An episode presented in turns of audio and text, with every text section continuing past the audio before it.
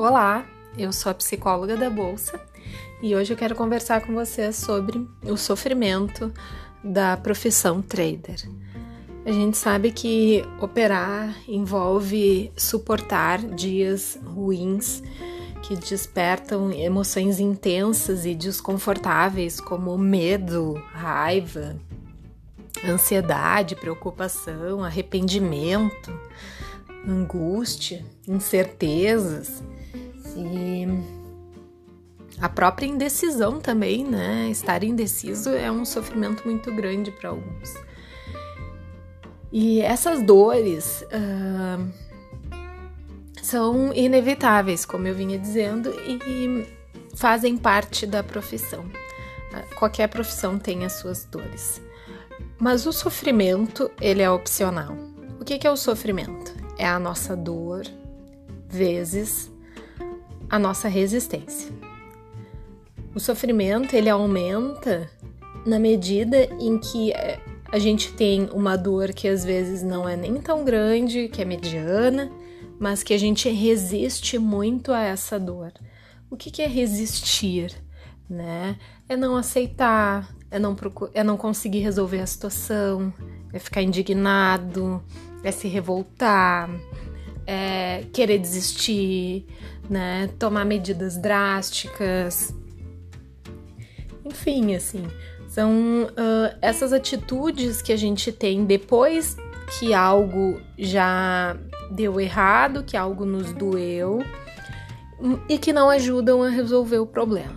Isso é a nossa resistência. Então, o nosso sofrimento é fruto do tamanho da nossa dor vezes o tamanho da nossa resistência.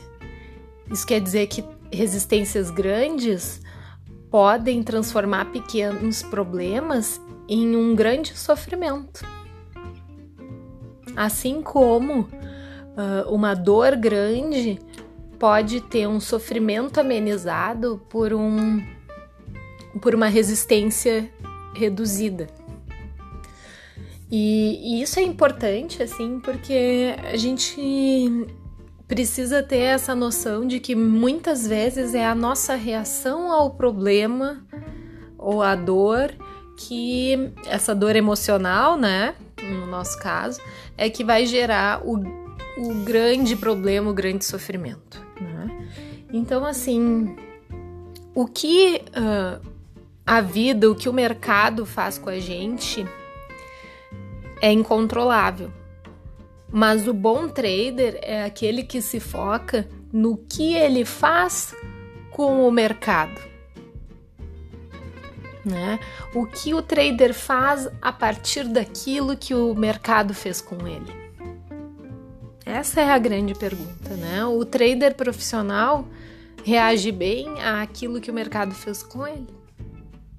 Claro que não é em todas as situações, porque mesmo os traders profissionais sofrem mas eles têm essa consciência mais aguçada. E essas eram as noções então que eu queria trazer para vocês para que a visão de vocês do sofrimento uh, seja atualizada, né? Seja melhorada, a fim de que suportar a dor seja mais tranquilo, né?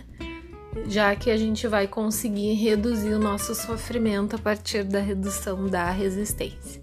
Como é que a gente faz para reduzir a resistência então?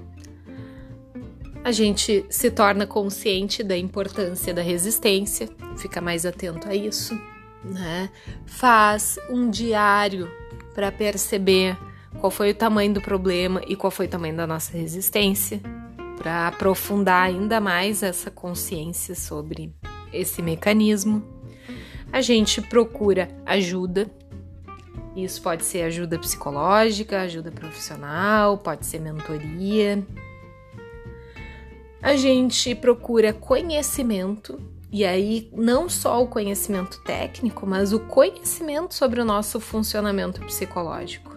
Existem vários livros interessantes, famosos por aí, né, que que servem também para a gente conseguir pensar sobre isso. E ter ao nosso lado pessoas que são exemplos para gente também ajuda muito, porque a nossa aprendizagem social através do exemplo ela é muito poderosa, ela é muito grande, né?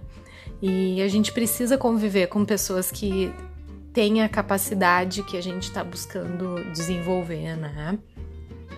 A profissão trader é muito isolada, né? A gente sabe que tem esse lado uh, ruim em alguns momentos, né?